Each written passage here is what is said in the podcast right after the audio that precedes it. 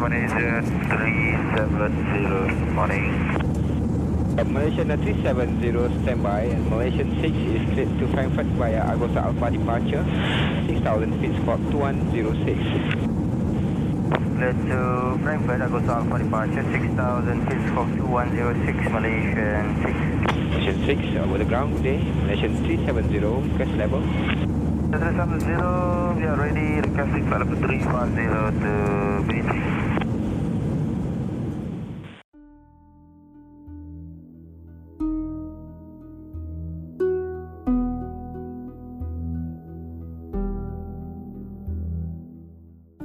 零一四年三月八日凌晨，一架波音七七七喷射飞机准备起飞。马来西亚航空公司三七零号航班是每天在吉隆坡跟北京之间的客运航班。飞机上的是扎哈里机长，副机长是法里克，以及其他机组人员和两百二十九名乘客。飞机起飞不到一个小时，正在海拔三万五千英尺的南海上空巡航。当晚夜空晴朗。天气平静，因为即将进入越南领空，三七零号航班被指示发送信号通知越南胡志明市的交通管制。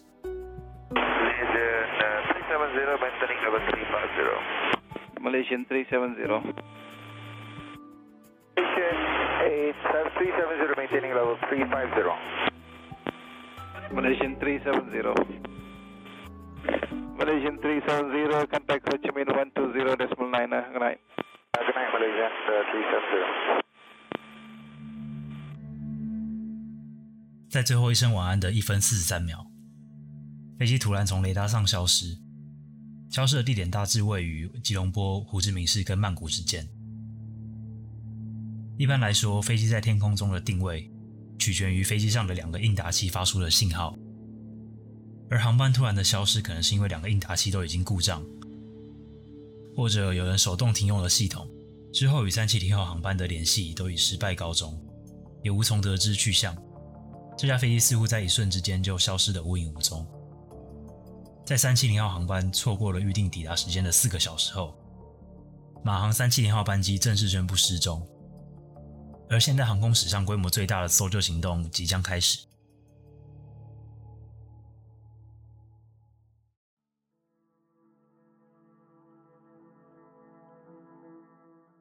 搜索初期，大部分的搜救工作集中在航班失踪的位置周围，大概位于南海跟泰国湾之间。但在马来西亚军方提供更多的消息后，搜索的区域很快就扩大。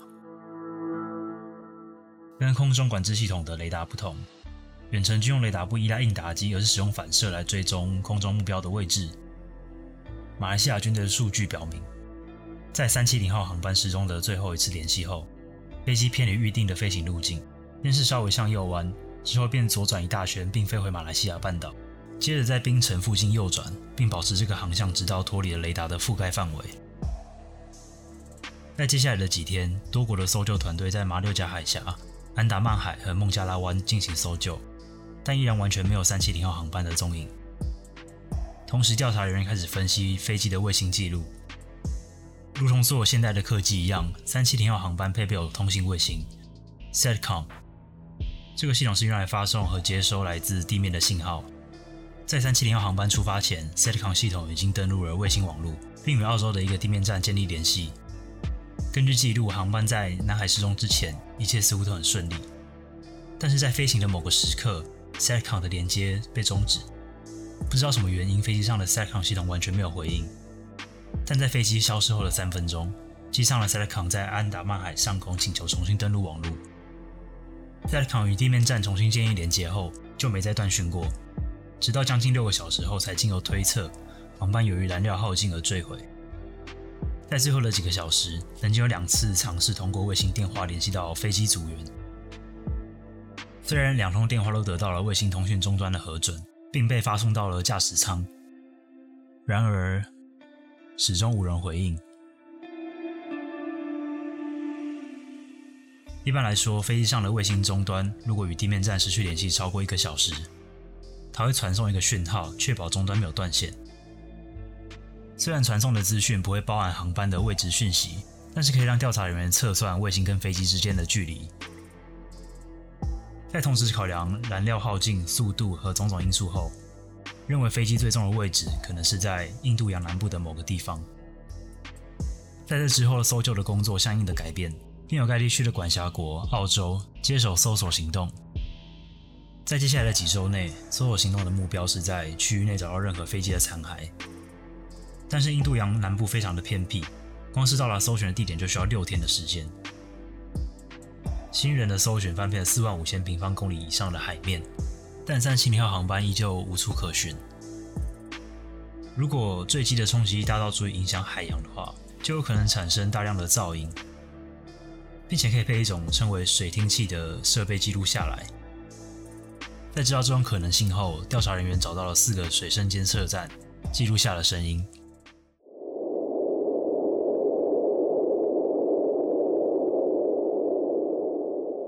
虽然这个声音的时间和方向都相当一致，但最终根据卫星传输的判断，来源并不是三七零号航班，而极有可能只是地质活动引起的。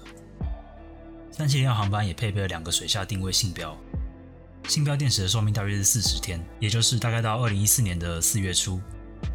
在经过一段时间的搜索后，监测到位于水下三千米的深海处有类似信标发出的脉冲，但在这个监测到信号的区域搜索。还是没有发生任何的残骸，直到十六个月后，在印度洋的另一侧才有了发现。二零一五年七月二十九日，一群民众正在清扫留尼旺的海滩。这个海滩位于马达加斯加东部的一个小岛。这群民众在清扫时，偶然发现了一个被藤壶覆盖的两公尺长金属物体。航空专家马上就确定了这个物体是飞机机翼的一部分，叫做金复翼。经过仔细的检查内部标记，最终确定了这个金富玉属于三七零号航班的一部分。虽然已经经过了十六个月，并且找到了碎片的位置在搜索区的四千公里外，但残骸的位置与模拟系统给出的结果相当的一致。寻找确凿的证据可以证明三七零号航班在印度洋的某处坠毁，并被洋流带到了四千公里外的小岛上。这样的发现促使了各种的搜索。目前为止，已经至少有三十个残骸被回收并检查，其中包括右翼的外侧襟翼的一部分、隐形发动机的机罩、天起落架的一扇门等等。其中十八个项目被确定可能来自三七零号航班，只有三个可以肯定来自这架飞机。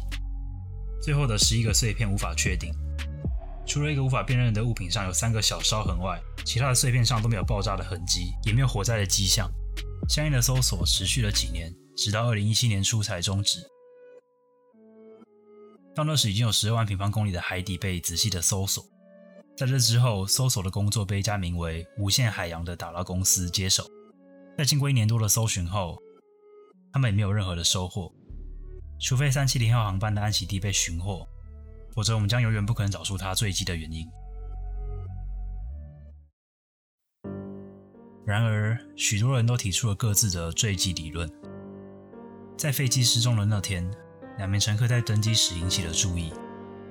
这两名乘客的护照是偷来的，这个信息产生的可能是劫机事件的可能性，但调查人员无法找到两人与任何恐怖组织之间的关联。而在之后，很快确定了他们使用假身份登机仅仅是为了寻求庇护。三七零航班上除了机上的两百三十九人外，也运载了将近十一吨的货物，其中包括了一批锂电池。这让一些人合理的怀疑，可能在飞行的途中发生了火灾。UPS 航空公司曾经在2010年9月因锂电池引发的火灾导致坠毁。另一个潜在的起火源是单纯的电气故障，例如1998年瑞士航空的111号航班，火灾导致了多个航空系统损坏，其中就包括了应答机和 Satcom。这个理论的支持者认为。三七零号航班突然的失去联络，以及随后偏离预定的飞行路径，可能是为了应对机上火灾的一个对策。三七零号航班转回马来西亚，可能是试图在最近的机场寻求紧急降落。但这依然没有办法解释为什么三七零号航班在经过机场后继续前进，并在高空上持续待了六个小时。也有人推测，飞行员可能因为机舱减压而丧失意识，例如二零零五年的八月。Helios Airways 的522航班，因为未能及时加压，飞行员失去知觉后，飞机继续自动驾驶飞行了两个小时，直到燃油耗尽。现代航空公司的飞行员都会接受这类事故的培训。在机场减压的情况下，飞机系统会自动弹出氧气面罩，给予飞行员足够的时间下降到可以正常呼吸的高度。马来西亚军方提供的数据是包含高度资讯的，但三七零二航班的高度相当的不一致。正常情况下，三七零二航班的波音七七七无法进行极端的高度移动。三七零二航班一度从一万七千公尺瞬间俯冲到一千五百公尺。调查人员利用飞行模拟器重复这样的操作，但最终都以失败告终。所以他们认为这个数据是不准确的。然而，比起飞机的高度，更难以解释的是航道的改变。飞机模拟器告诉我们在最初的左转弯时，飞机是处于手动的状态，因为转弯的角度已经超过了自动驾驶的限制。在这之后的转弯可能是手动，也有可能是自动的。但若要转换驾驶模式，需要具有这方面知识的人员才能操作。对，剩下的另一种可能性就是三七零航班的转弯实际上是手动控制的。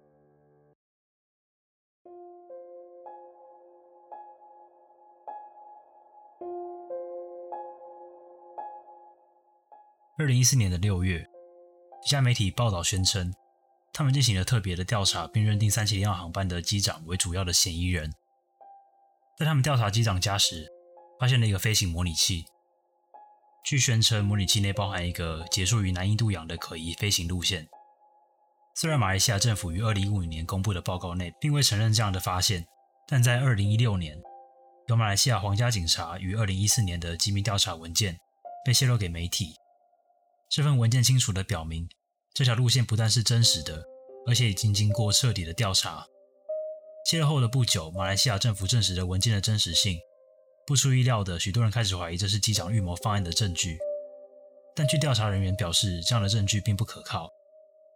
模拟器内的数据包含了七个坐标，两个在吉隆坡，两个在马六甲，一个在孟加拉湾，其余两个在印度洋南部。但没办法保证这七个坐标是不是同一次航班的模拟。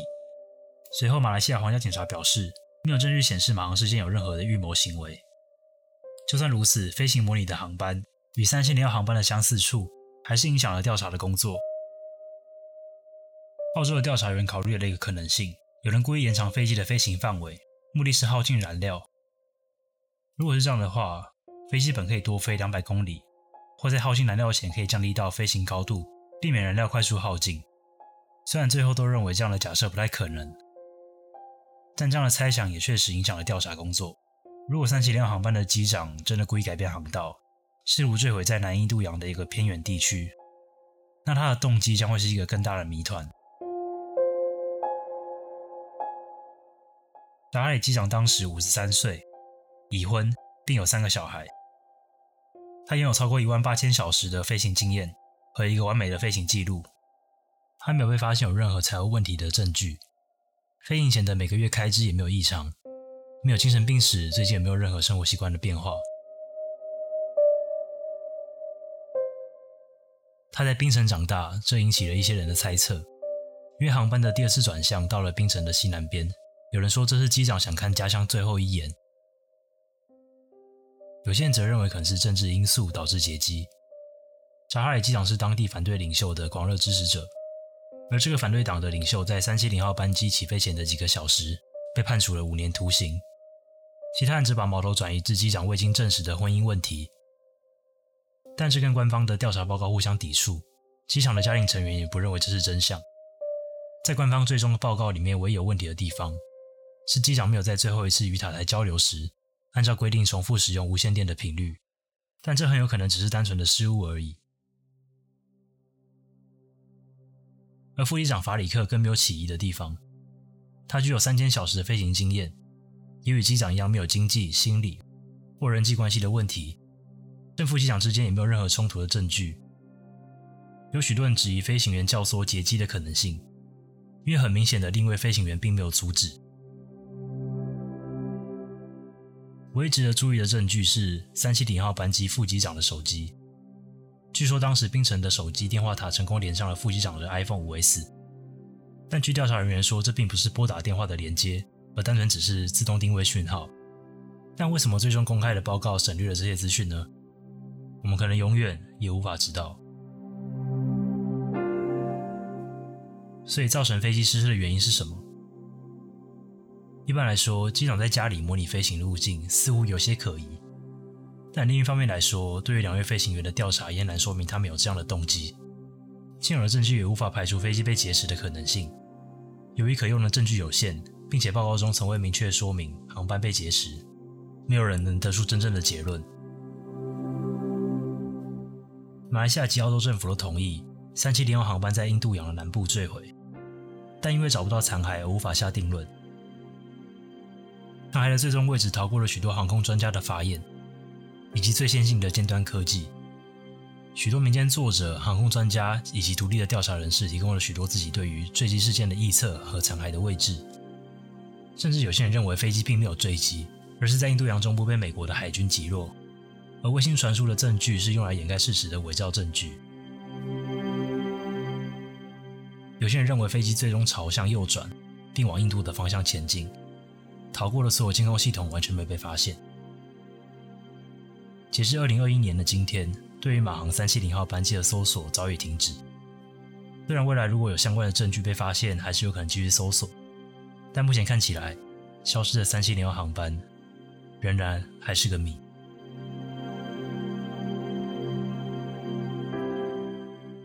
我是 Rick，这里是 Sweet Time，我们下次聊。